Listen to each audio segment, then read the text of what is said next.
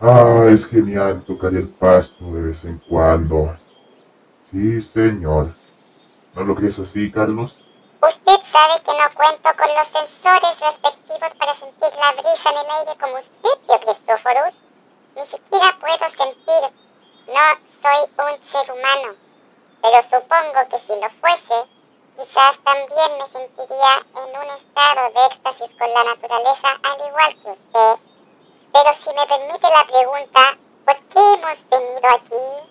No, pues verás, Horacio, llega un momento en el que luego de batallar, luego de dar tu mayor esfuerzo, luego de dar todas tus energías, llega el momento en el que simplemente te debes dejar caer sobre el suave suelo. Bueno, no siempre es suave ya que hay piedras y debes tener cuidado porque si te vas a dejar caer sobre una superficie llena de piedras, ¡ah, pero si es pastito, dejarte caer en el pastito, fresco, mirar el cielo y preguntarte si todo ese esfuerzo ha valido la pena. ¿Y valió la pena, tío Cristóforos? ¿Está contento con el resultado? Esa es una muy buena pregunta, Pablo. Una muy buena pregunta.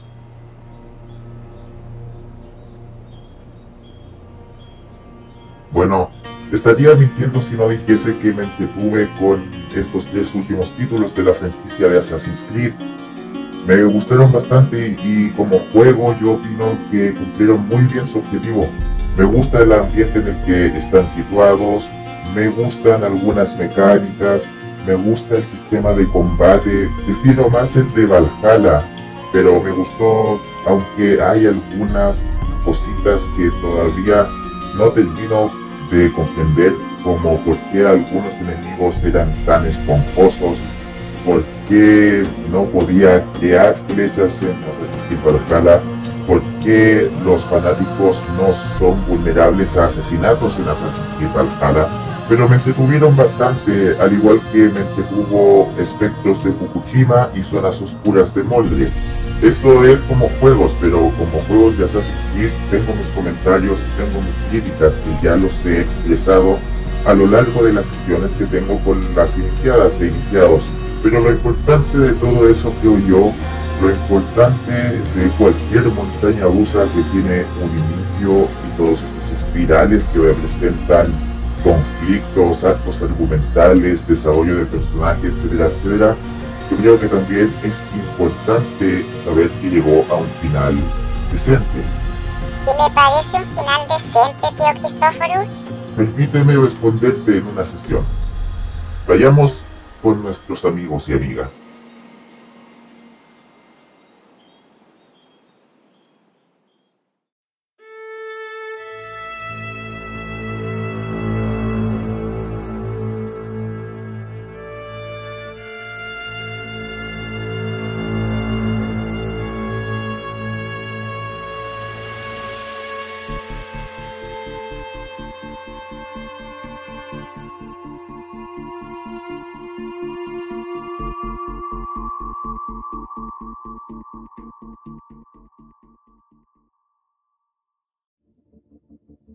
Inteligencia artificial identificada.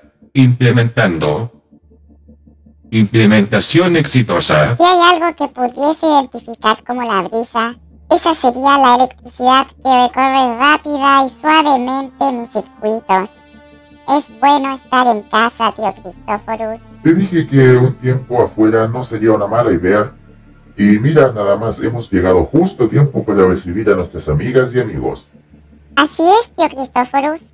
Muy buenos días, buenas tardes o buenas noches, dependiendo del tiempo en el que estén escuchando esta sesión, iniciadas iniciados. Y sean bienvenidos a una nueva sesión del podcast de Assassin's Creed Latam. Esta es la sesión número 17. Con alguien con hoja oculta uno no se mete, así que tengan muchísimo cuidado allá afuera. Antes de empezar la sesión de esta semana, quisiera empezar por agradecerle a cada uno de ustedes, amigas y amigos, por habernos acompañado todo este tiempo en lo que va de temporada del podcast de Assassin's Creed Latam. Sin ustedes no podríamos haber eh, llegado hasta aquí y esto lo hacemos con el único objetivo de ayudarlos a todos ustedes a entender un poco el lore de Assassin's Creed, eh, enseñarles algunas cositas que a lo mejor no vieron anteriormente, explicarles algunas cositas que uh, pueden parecer difíciles de entender, pero con unas referencias aquí y allá podría ser más fácil de entender, etcétera, etcétera, etcétera. Así que nosotros aquí en Creed Latam estamos muy felices de que hayan decidido pasar tiempo de calidad con nosotros en estos podcasts. Así que muchísimas, muchísimas, muchísimas gracias. Muchas gracias, gracias iniciadas iniciados por acompañarnos. Muchísimas gracias. Ejecutando protocolo de agradecimiento.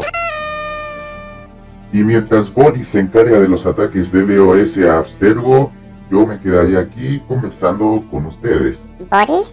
Yo no veo ningún Boris aquí, tío Cristóforos. Pero si estoy hablando de ti, Eustacio.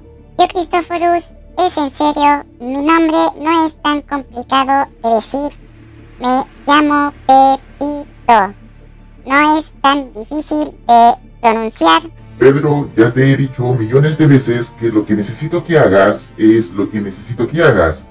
Así que deja de estar desviando el tema, cambiando el, tema de conversación y por favor anda a hacer esos ataques de DDoS ahora ya, please.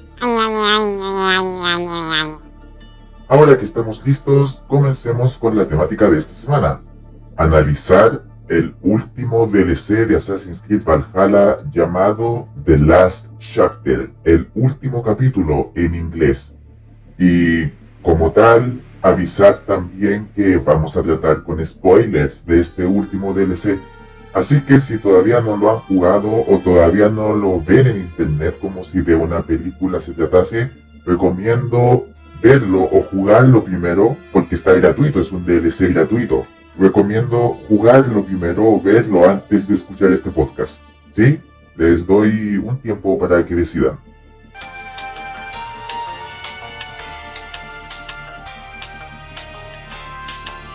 Bueno, ¿listo? No digan después que no se los advertí. The Last Chapter comienza con Eivor meditando al otro lado del río frente a Ravensthorpe, meditando sobre todas sus vivencias, todo lo que ha visto, todo lo que ha escuchado, ya sea en el mundo real del juego de Assassin's Creed, del universo de Assassin's Creed más bien dicho, y en lo que ha visto en sus visiones, en sus sueños. Recordemos que Eivor es una de esas personas que pueden revivir su memoria genética sin necesidad de una máquina. Esto lo hace a través de los sueños, a través de inducciones de alucinógenos, y de esa forma ella puede revivir las memorias genéticas de Odín. Y es aquí donde vemos algo súper mega ultra curioso. Mientras que en la mayoría del juego Eivor no le prestó la suficiente atención a las cosas y su que ella veía y por lo tanto no le brindó la importancia a sus visiones como lo hizo Sigurd, como lo hizo Basim, aquí Eivor de la nada acepta que ella tiene a Odín en su interior, de que lo que ella tenía no eran visiones, sino que eran memorias de una vida pasada. Es aquí y solo aquí cuando Eivor acepta su verdadera naturaleza.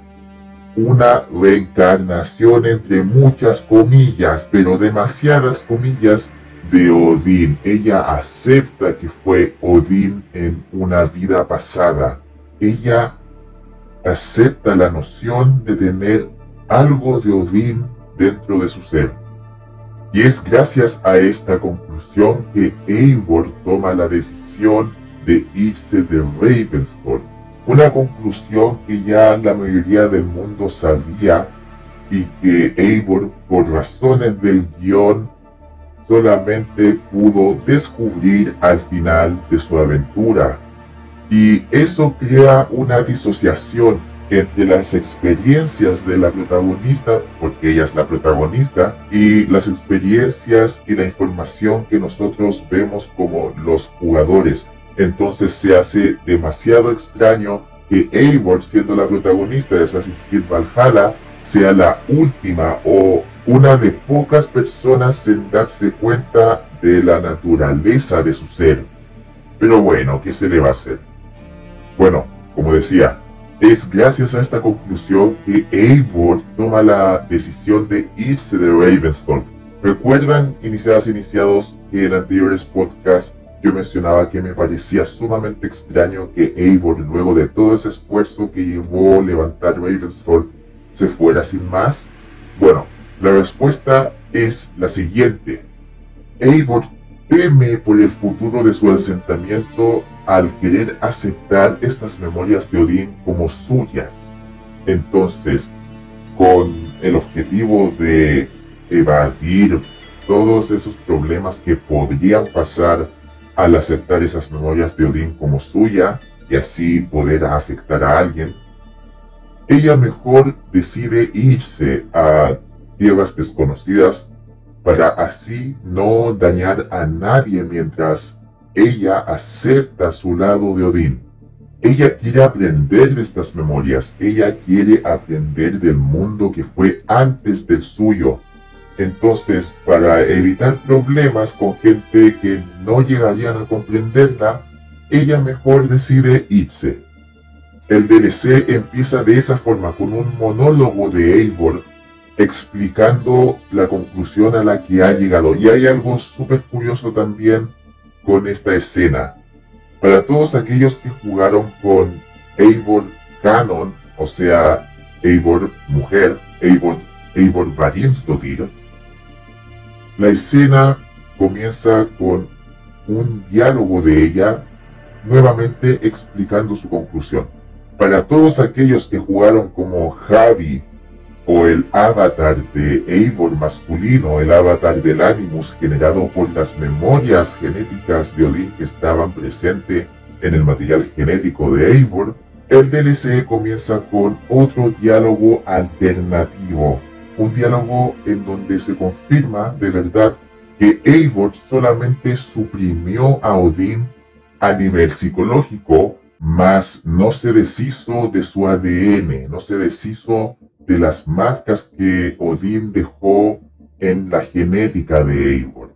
Entonces, este diálogo alterno se pregunta si Eivor aceptará estas nuevas memorias como suyas o las rechazará por completo. Sea cual sea su decisión, encuentra que es una mejor alternativa irse de Ravensthorpe para así evitar dañar a algún ser querido por Eivor. De seguro a las personas que escucharon el capítulo número 13, El amor de tu cruz por ti decrece de este podcast en donde analizamos el hilo de Darby McDavid, esto sonará contradictorio, porque el hilo de Darby McDavid explicaba textualmente que no se trata de que Eivor tiene un parásito Isu dentro de ella o que una conciencia Isu reside dentro de su cuerpo y espera eventualmente hacerse con el control de este. No. El libro de Darby McDavid explicaba que todo eso era por la memoria genética y el efecto sangrado que Eivor experimentaba en su vida. Pero la escena, la primera escena de este DLC, contradice todo lo que Dalby explicó en ese hilo. Eso significa que Dalby McDavid explicó cosas que ya no son canon. ¿Será que la escena no es canon en parte? La respuesta es que para el director narrativo de Assassin's Creed Valhalla, esta escena alternativa esta introducción con Javi en vez de con Eivor no es canon, sino que se hizo como una manera de recompensar a todos los jugadores que eligieron jugar como Javi, que eligieron jugar como Eivor masculino. Y a pesar de que el juego se dedica en algunas instancias de su historia confirmar encarecidamente que el protagonista canon de Assassin's Creed Valhalla es Eivor Vallinsdottir, Eivor mujer entre comillas, el equipo pensó que era sumamente más importante recompensar a todos esos jugadores por elegir la versión masculina y así tener otra perspectiva de la historia, a pesar de que sea no canónico. Esto lo encuentro bastante conflictivo y no estoy de acuerdo en que esto haya sido una buena idea, pero lo menciono para que todos ustedes iniciados iniciados si tienen interés en buscar esa escena en internet o verlo por ustedes mismos en Assassin's Creed Valhalla por si tienen el juego, eh, háganlo.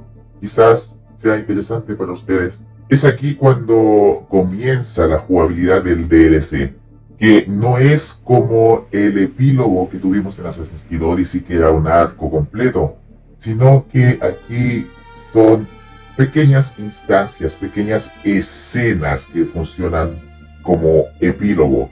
No hay elemento jugable nuevo que digamos, no hay una mecánica nueva, sino que es una mecánica súper simple. El jugador debe buscar en el inventario del personaje unos datos del Animus para ver una imagen referencial. Entonces, a partir de esa pista, debe encontrar la localización de la memoria para sincronizarla y así ver la escena que se presenta a manera de epílogo. Son cinco escenas que buscan resolver algunas y otras cosas que se dejaron pendientes en la historia de Assassin's Creed Valhalla, la historia principal, por decirlo de alguna forma. Cabe destacar que estas memorias se pueden sincronizar en cualquier orden, depende totalmente del jugador. Sin embargo, yo les describiré estas escenas en el orden en el que yo personalmente lo hice. La primera escena es con Haitham, y aquí se nos presenta un Haitham algo recuperado. Si bien sus heridas no han sanado del todo, él al fin puede salir de su cuartel. Él le pregunta a Matolobos si ha considerado su oferta de unirse a la hermandad, ya que Haitham piensa que los asesinos, bueno, los ocultos, ah, son la misma cosa, el mismo grupo, diferente nombre ya que Haitham piensa que los ocultos se podrían beneficiar de los talentos de Eivor si ella se uniese a ellos. Pero para desgracia de algunos, Eivor decide rechazar su propuesta por completo. Y así confirmamos que Eivor Vadimstodir jamás llegó a ser miembro de la Orden de los Asesinos. Y si bien algunos lo encontrarán mal, otros pensarán que era bastante evidente. Eivor jamás llegó a sentirse identificada con el credo. Lo respetaba y consideraba a Haitham y a Basim como leales aliados.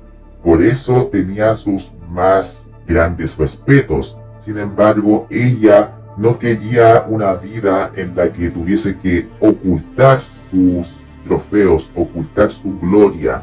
Ella quería a diestra y siniestra exponer su grandeza, exponer su gloria, exponer sus éxitos.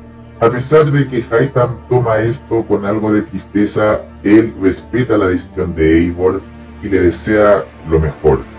Antes de irse, se nos confirma que Haitham se convierte en una especie de mentor de los nuevos ocultos en Inglaterra y ya tiene a sus primeros aprendices.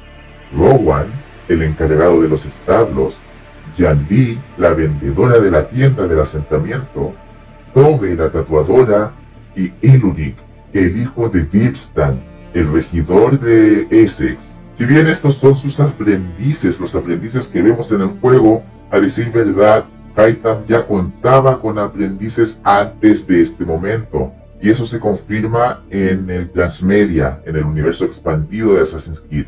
Y eso se explica exactamente en la espada del caballo blanco, Sword of the White Horse, en donde Haitham recluta a una bruja guerrera llamada Niv.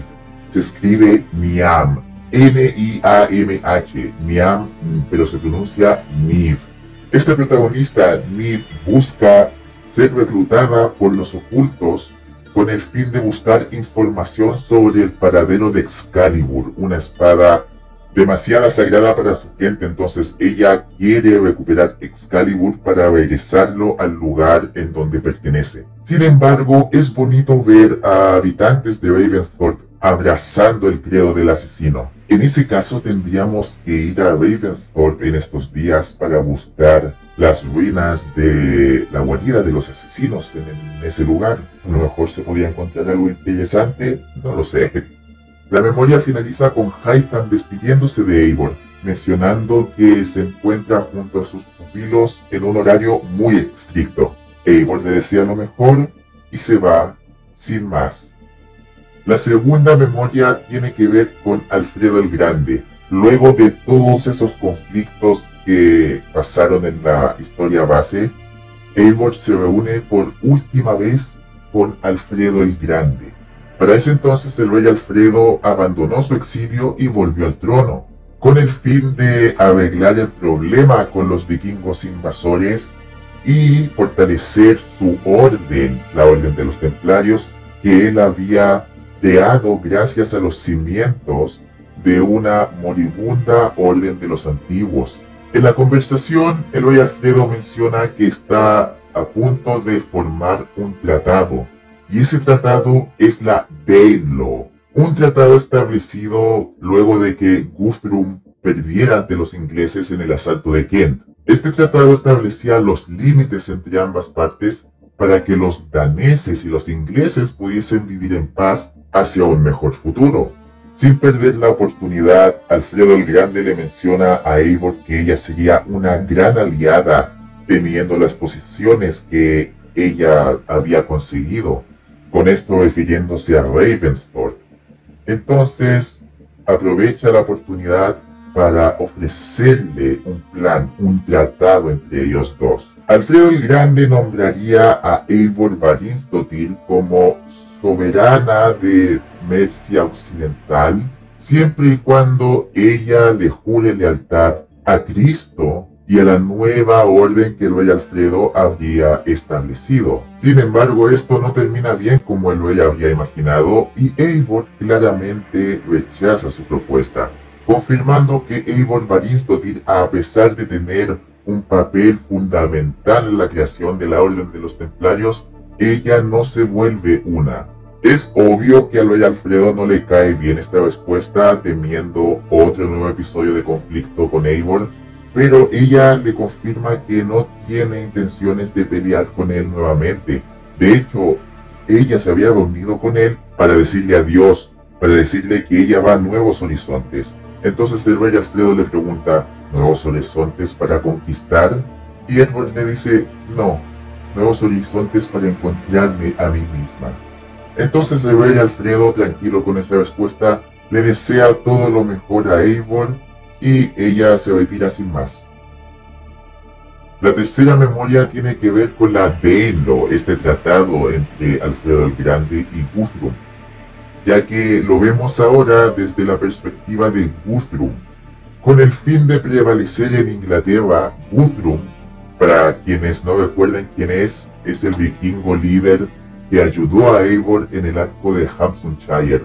Junto a otros aliados, él y Eivor se enfrentaron a Alfredo el Grande en la batalla de Shippenham. Esto, claro, luego de haber alcanzado el final del presente de Assassin's Creed Valhalla. Para poder establecer un tratado de paz, Guthrum tenía que convertirse al cristianismo. Entonces él fue bautizado y se le llamó por un nuevo nombre, Etestan.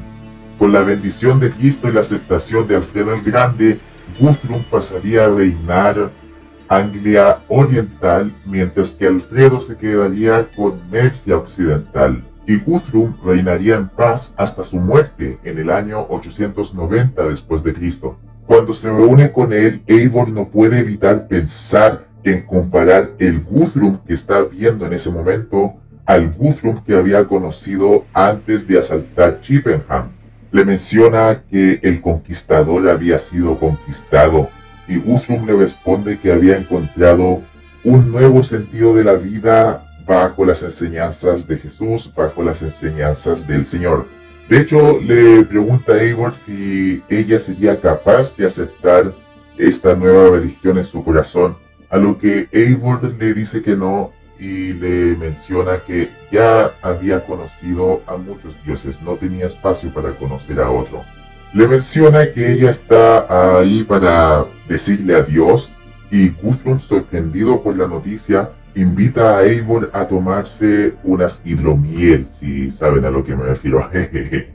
Los dos tienen una charla en donde cuentan historias y se despiden, sin más. La cuarta memoria se sitúa en Noruega y tiene que ver con el rey Harald. El rey Harald le cuenta a Eivor sobre sus planes de enviar recursos y esfuerzos a su amigo Ingolfur, quien se está asentando en Islandia.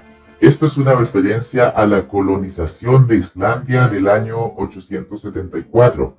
Para ese entonces, Islandia era como una especie de tierra deshabitada, en las cuales empezaron a llegar colonos de Irlanda que buscaban predicar y compartir la palabra del Señor.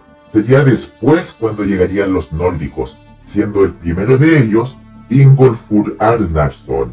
El rey Harald le propone a Eivor, quien estaba acompañado por Sigurd, y por cierto, esta es la única vez que vemos a Sigurd después de el contenido post lanzamiento.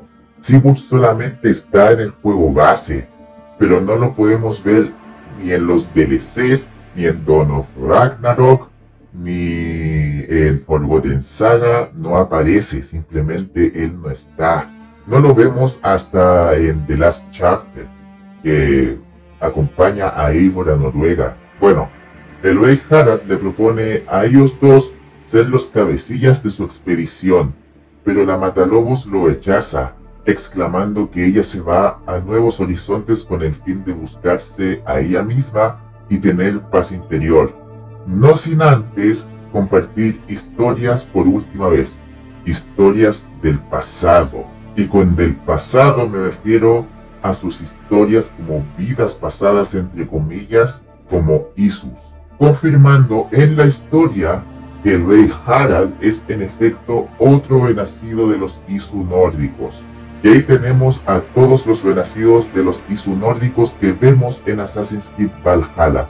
Eivor es Odin, Sigurd es Tyr, Basim es Loki, Isvala, la mamá de Valka, es Freya, Harald es Freyr, Halfdan, hermano de Ivar el Deshuesado, es Thor, Paravid es Sif, Rick Rey Darason es Heimdall. Bueno, a él no lo vemos en Assassin's Creed Valhalla, sino que sabemos de él gracias a unos documentos que Eivor puede recolectar a lo largo de su travesía en Inglaterra, y finalmente Ul es Idun. A ella tampoco la vemos en Assassin's Creed Valhalla en el juego, sino que la vemos en el cómic precuela de Assassin's Creed Valhalla llamado Song of Glory, Canción de Gloria. La memoria finaliza con Harald, Eivor y Sigurd conversando acerca de sus vivencias como Isus. Ahora, ¿qué exactamente habrán conversado y qué tanto habrán compartido uno con otro? Eso queda a criterio de los jugadores, sin más. La última memoria que se desbloquea al completar las otras cuatro se sitúa en Ravensport. Es de noche y Eivor se prepara para finalmente irse. Primero tiene que irse a London como primera parada, para ahí reunirse con una tripulación que la llevará a los confines del mundo. Ella está acompañada de Valka, quien le pregunta si está bien que Eivor se vaya así sin más, sin antes convocar una reunión o sin antes hacer alguna celebración o algo por el estilo. Eivor le responde que toda Ravenstorp sabe que ella se va, pero Valka le recrimina el hecho de que si bien todos saben que se va, no saben cuándo. Eivor solo se limita a decirle que ya se ha despedido de todos, especialmente de Bambi, y a este punto ya iremos después, y que está lista para emprender su viaje, no sin antes mencionarle a Valka que todas esas visiones, entre comillas, de Odín, no eran realmente visiones, sino que eran memorias, de que la razón de por qué ella veía todo eso era porque eran experiencias del pasado y no profecías de algún suceso futuro. Decidida y determinada en aceptar estas memorias y aprender de ellas, Eivor finalmente deja Ravensthorpe. siendo Valka la que la despide de allí. Esta memoria termina con una escena entre Basim y William Miles, quien se había contactado con él mediante alguna interfaz de Internet o de la intranet, más bien dicho, de los asesinos conectada al Animus de Leila. El mentor de los asesinos modernos le menciona a Basim lo sorprendente que ha resultado ser su truco, el de sobrevivir por más de mil años en un estado de invernación puesto por la propia máquina del Yggdrasil. Y le pregunta por qué la necesidad de entrar en una simulación luego de salir de otra. Basim responde que fue solamente simple curiosidad y que quería saber cómo terminaba el viaje de Eivor definitivamente. Ya con todo eso aclarado, Basim se siente listo para colaborar con los asesinos modernos, no sin antes hacer un favor a William Miles. A modo de seguro, William le pide a Basim que suba su material genético, sus memorias genéticas a la base de datos de los asesinos, al servidor de los asesinos para que la orden pueda analizarlos. Hacer lo mismo que hizo Abstergo, el de analizar ADN ISU para desfragmentar las memorias puestas allí y así aprender algunas cosas que puedan beneficiarlos. Basim acepta y sale del Animus para extraer una vasta muestra de su sangre para insertarla en una máquina que parece ser un analizador de material genético que extrae la memoria genética y la sube a la red de los asesinos, al servidor de los asesinos, con un tiempo estimado de 29 días, un mes. Este DLC finaliza con una escena en donde vemos a Basim teniendo un momento de efecto sangrado, en donde ve a Eivor que a su vez también está teniendo un efecto sangrado permitiéndole ver a Odín y hablar con Odín como si fuesen dos personas en el mismo lugar. El padre de todo le intenta explicar la verdadera naturaleza del Ragnarok y le pregunta si las palabras erupción solar significan algo para ella, a lo que Eivor responde con una negativa. Y así finaliza el DLC del último capítulo, por lo tanto, finalizando Assassin's Creed Valhalla. En lo personal, a mí me gustó este DLC y estoy satisfecho con la información revelada a pesar de que algunas de estas ya eran evidentes gracias a pistas dejadas en el juego base. Me gustó ver a Haitham con sus aprendices de Ravensthor, me gustó ver a Alfredo el Grande preparándose para el futuro me gustó ver a Sigurd, que a Sigurd no lo vemos desde que se termina el juego base. En el DLC él no aparece, solo es mencionado. Pero me gustó, me gustó bastante eh, ver a Sigurd de nuevo. Y me gusta ver cómo Basim interactúa con la interfaz del Animus para acceder a estas memorias. Esta perspectiva debería volver a verse en futuros juegos de Assassin's Creed. Ahora, si bien este DLC me gustó bastante, también tengo algunos comentarios sobre críticas que le tengo al DLC. Primero que nada, si bien cierra algunos cabos sueltos, no menciona otros, no cierra otros, no termina por dar punto final a algunas cosas, como por ejemplo ¿Cómo es que Eivor termina en una tumba vikinga si se supone que ella es la única vikinga en Finlandia? Se supone. ¿Será que algunos vikingos la acompañaron? ¿Será que ella instruyó a algunos Kanienkiaka a que una vez cuando muriese ellos le diesen a ella una sepultura vikinga? ¿Acaso Eivor se habrá interesado en el gran templo ahora que está en Finlandia? ¿Será que se acercó, interactuó de alguna forma con él? ¿Será que habrá tenido algunas nuevas memorias debido al efecto sangrado que se habrán activado por el hecho de saber que Eivor está cerca del gran templo? Eivor menciona que su primera parada es Lunden para ir a unirse con una tripulación. ¿Será que esta tripulación se quedó con ella en Finlandia? En el DLC ya vemos que Eivor acepta su naturaleza como Odín renacido, pero no vemos el cómo, el cuándo y el por qué de esta decisión. No vemos la escena en donde Eivor se da cuenta de que ella es Odín no nacido, sino que este DLC pasa después de ese momento. ¿Cuál fue la razón para no mostrar ese momento? Porque sin esa escena se siente demasiado rápido el cambio entre una Eivor que no se cree que ella es Odín a una Eivor que acepta que ella tiene memorias de Odín dentro de ella. En la escena oculta que los jugadores pueden desbloquear al completar todas las anomalías del Animus, vemos a Odín y a sus elegidos prepararse para lo que se avecina, preparándose para enfrentarse a sus enemigos durante el fin del mundo.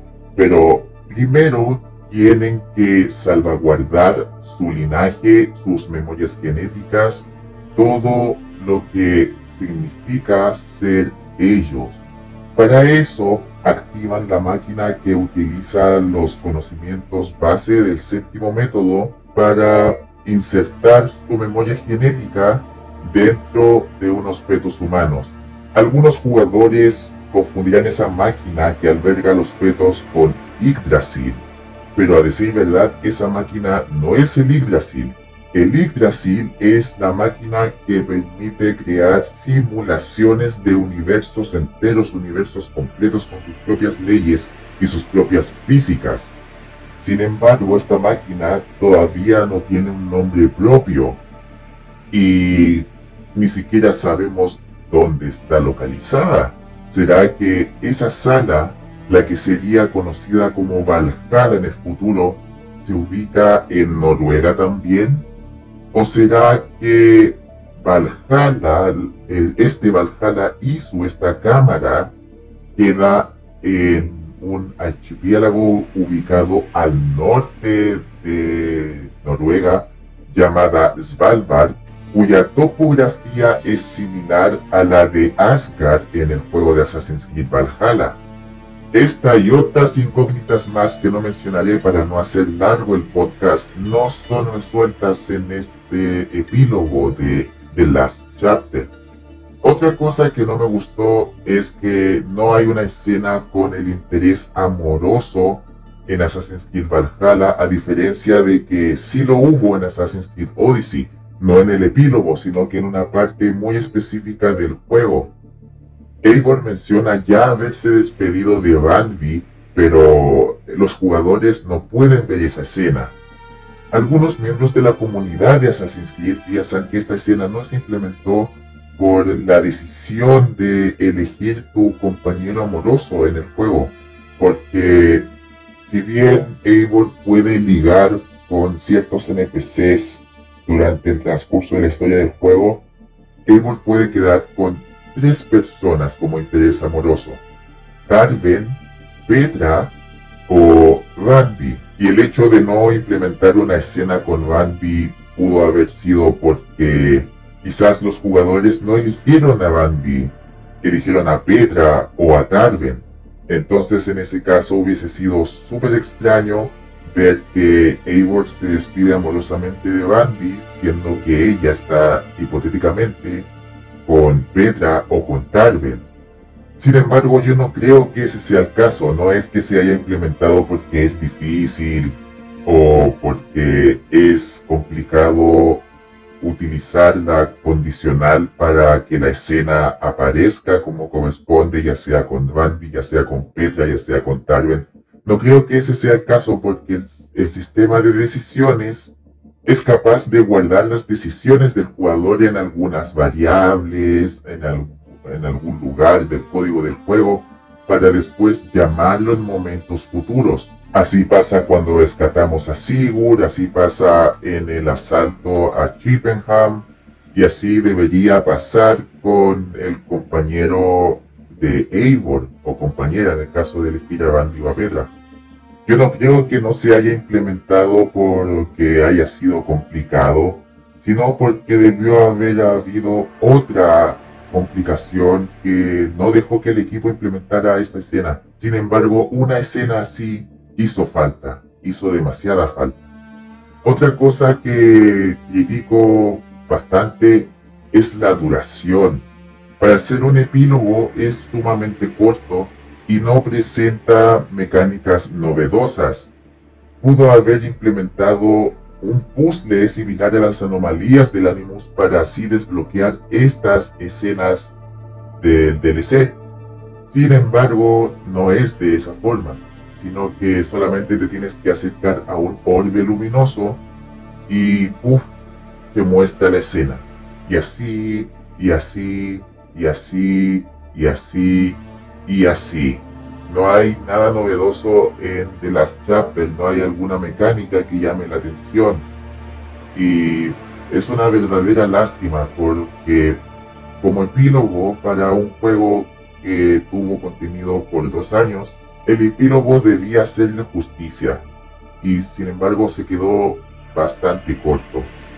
Otra cosa que no me pareció bien es la apariencia de Odin en la escena final. Vemos al padre de todo utilizando la indumentaria que utilizaba anteriormente Odín cuando era Odín malo, cuando quería eh, ganar la batalla interna y apoderarse, entre comillas, del cuerpo de Eivor. Lo vemos con ese traje, pero ya vemos a un Odín calmado, un Odín razonable, un Odín dispuesto a conversar. Sin embargo, sigue siendo de apariencia mitológica si Eivor aceptó sus memorias de Odín, ¿no era esta la oportunidad de al menos ver al Odín Isu y no al Odín mitológico? Se supone que Eivor abandonó Ravensthorpe para abrazar sus memorias de Odín y aprender de él, aprender de lo que pasó realmente. Si ese fue el objetivo, ¿por qué seguimos viendo al Odín mitológico y no al Odín Isu como de verdad era? ¿Por qué Eivor no es capaz de deshacerse del filtro mitológico de una vez por todas? Lo encuentro bastante gracioso y también bastante frustrante, porque da a entender de que Eivor, a pesar de que tenía todas las intenciones de aprender, jamás, jamás vio las cosas como realmente eran. A lo mejor fue por el consumo excesivo de alucinógenos. Maybe. Y ya para terminar, el mismísimo final en donde Basim observa cómo Eivor y Odin conversan. ¿Cómo es eso posible?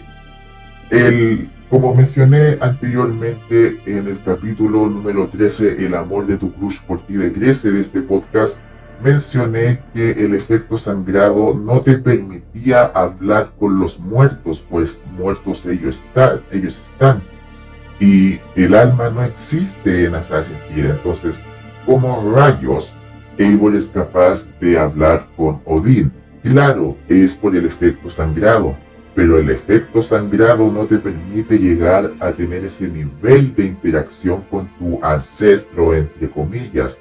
No es que estén hablando, estén interactuando en una conversación en vivo sino que el efecto sangrado debería mostrar conversaciones que ya pasaron y no conversaciones que estén sucediendo en ese mismo momento como si de dos personas distintas se tratase. Eso es totalmente contradictorio a lo que había explicado Darby en su hilo y creo que están sacrificando consistencia con el objetivo de hacer la escena más interesante y eso para mí es un error garrafal. No debería hacerse porque se presta para más confusiones. Assassin's Creed no debería buscar confundir a sus jugadores con el fin de hacer las escenas más interesantes, más dramáticas, porque solamente estás volviendo dramático algo que no lo necesita de verdad. Creo que se influenciaron en la escena de la película en donde Cal puede hablar con su madre fallecida en la simulación del Animus e interactuar con sus demás ancestros. Creo que se dejaron influenciar demasiado en esa escena que también no tiene sentido para nada. Por más de que hasta yo trate de explicar esa escena, no tiene sentido alguno. Y bueno, esas son las observaciones que yo tengo acerca de Assassin's Creed Valhalla de Last Chapter, el último capítulo. Y a pesar de eso, a mí me gustó, estoy satisfecho, pudo haber sido mejor, Assassin's Creed Valhalla pudo haber sido mejor, debió haber sido un spin-off junto con Assassin's Creed Odyssey, los asesinos no debieron de ausentarse en este juego a pesar de que el enfoque estaba en vikingos. Y como conclusión, en mi opinión, ya es suficiente de experimentos, ya es suficiente de mantener los elementos centrales de la franquicia lejos, porque han estado lejos por mucho tiempo. Tres entregas suena poco, pero el espacio entre esas entregas es sumamente largo. Bueno, no quiero decir que una entrega anual vaya a resolver esto, sino que busco decir que el equipo tenga en cuenta la consistencia de la saga, los elementos centrales que hacen que esta saga sea Assassin's Creed y que no, no, no dejen de lado esos elementos importantes con el objetivo de llamar la atención y acaparar más gente en la audiencia. Porque solamente está siendo el chico que pretende ser alguien cool en vez de ser él o ella misma. ¿Sí? Eso es lo que opino de esta trilogía en general. Y nada más, nada menos, ya es momento de terminar la sesión de esta semana. Muchas gracias a todos ustedes, iniciadas iniciados, por llegar hasta acá y por su inconmensurable apoyo. De verdad, el equipo de Assassin's Creed Latam y yo lo agradecemos bastante de corazón. Así que muchísimas, muchísimas, muchísimas, muchísimas gracias. Todavía quedan algunos capítulos, ya nos estamos acercando al final de la temporada 2022 del podcast de Assassin's Creed Latam. Así que sigan pendientes y si quieren seguir pendientes de más actividades de Assassin's Creed Latam, pueden seguirnos en nuestras redes sociales. En Twitter estamos como Assassin Latam, sin la S en el medio. En Facebook y Twitter estamos como Assassin's Creed Latam. Así que cualquier cosa, cualquier noticia, pongan ojo en nuestras redes sociales. A su humilde servidor lo podrán encontrar en Twitter como la red de erudito y en YouTube con el homónimo red de erudito. Subiré video cada vez que Eivor se presenta en mis sueños y me habla acerca de su vida pasada como él su Odín. Pero sigo pendiente en YouTube respondiendo comentarios, ayudando a gente con sus incógnitas, incógnitas en la saga, etcétera, etcétera, etcétera. Así que nada más que añadir, iniciadas, iniciados, que tengan buen día, buena tarde, buena noche, buen inicio de semana, dependiendo del tiempo en el que estén escuchando esta sesión.